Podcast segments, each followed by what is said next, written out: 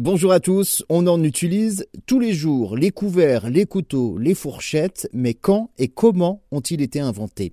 Alors en règle générale, sauf euh, les cultures qui mangent donc avec des baguettes ou avec les doigts, eh bien à table, nous nous servons de couverts. Les premiers couverts inventés sont le couteau et la fourchette. Le couteau date lui de la préhistoire, avec l'invention du silex et la louche, euh, appelée également cuillère à peau, est apparue au XIIIe siècle. Elle était fabriquée auparavant en bronze.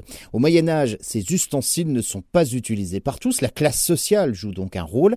Les nobles avaient des couteaux en or, les aristocrates des couverts en argent, tandis que les pauvres mangeaient, eux, avec des cuillères en bois ou bien avec leurs doigts. Pas de fourchette encore à cette période. Jusqu'au XVIIIe siècle, la fourchette était considérée comme un instrument du diable, incitant la gourmandise, un des sept péchés capitaux. Alors, d'où vient le terme couvert? Ça provient de la Renaissance, lorsque les règles de bonne conduite et des euh, nouvelles manières à table sont apparues. Le couvert vient de l'étui pour couvrir la fourchette, un couteau ou une cuillère, notamment donc chez les nobles, puisque le roi avait peur d'être empoisonné, d'où l'expression mettre le couvert. Passons désormais à la fourchette. La fourchette, elle, vient d'Italie, ramenée par Catherine de Médicis au XVe siècle.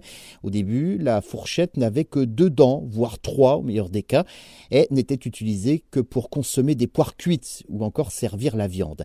Louis XIV interdisait à ses enfants de l'utiliser de peur qu'ils se piquent avec, et ce n'est qu'au XVIIIe siècle qu'on trouve la fourchette à quatre dents pour se servir tout d'abord, puis euh, pour se nourrir par la suite. Avant, on utilisait le couteau à la place de la fourchette, mais avec les collerettes, il était très difficile d'amener les aliments à la bouche. Les nobles se tâchaient. C'est pour ça que la fourchette, en piquant l'aliment, est donc devenue beaucoup plus utilisée. C'est d'ailleurs Henri III qui est le tout premier à l'adopter de manière quotidienne.